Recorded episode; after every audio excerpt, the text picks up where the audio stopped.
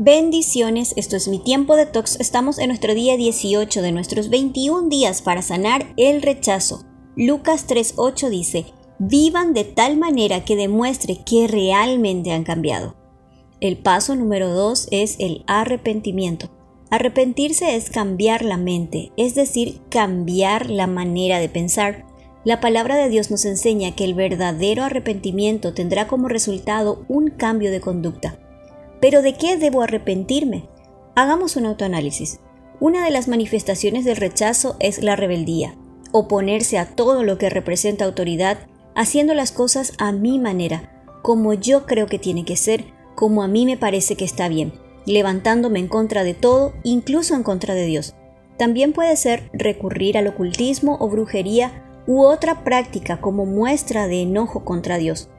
A la rebeldía también le acompañan el orgullo, la obstinación, el desafío y la terquedad. Primera de Samuel 15:23 dice, como pecado de adivinación es la rebelión, y como ídolos e idolatría, la obstinación. O tal vez soy perfeccionista, esperando que por lograr algo perfecto reciba aprobación y los demás puedan darse cuenta de lo maravillosa que soy y que otros desean hacerlo todo tan bien como yo.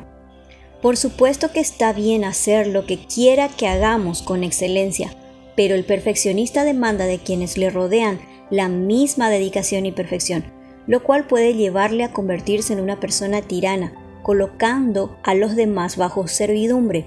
Cuando el perfeccionista es felicitado se llena de orgullo, pero si las circunstancias no salen según el parámetro de su perfección, se alteran, se frustran y se vuelven irritables porque para el perfeccionista el desempeño perfecto es la clave de la aceptación.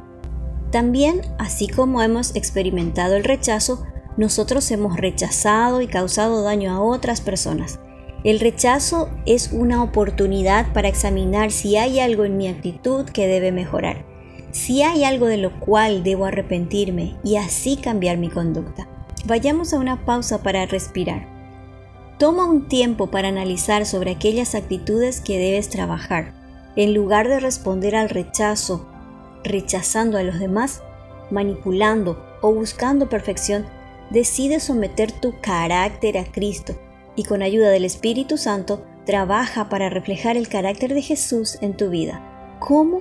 Renunciando a tu voluntad para abrazar la suya, leyendo y meditando en las características de Jesús encontradas en la Biblia. No descuides tu comunión con Dios. Y recuerda Romanos 8, 28 al 29. Ahora bien, sabemos que Dios dispone todas las cosas para el bien de los que le aman, es decir, de los que Él ha llamado de acuerdo a su propósito, porque a los que antes conoció, también los predestinó para que sean hechos conforme a la imagen de su Hijo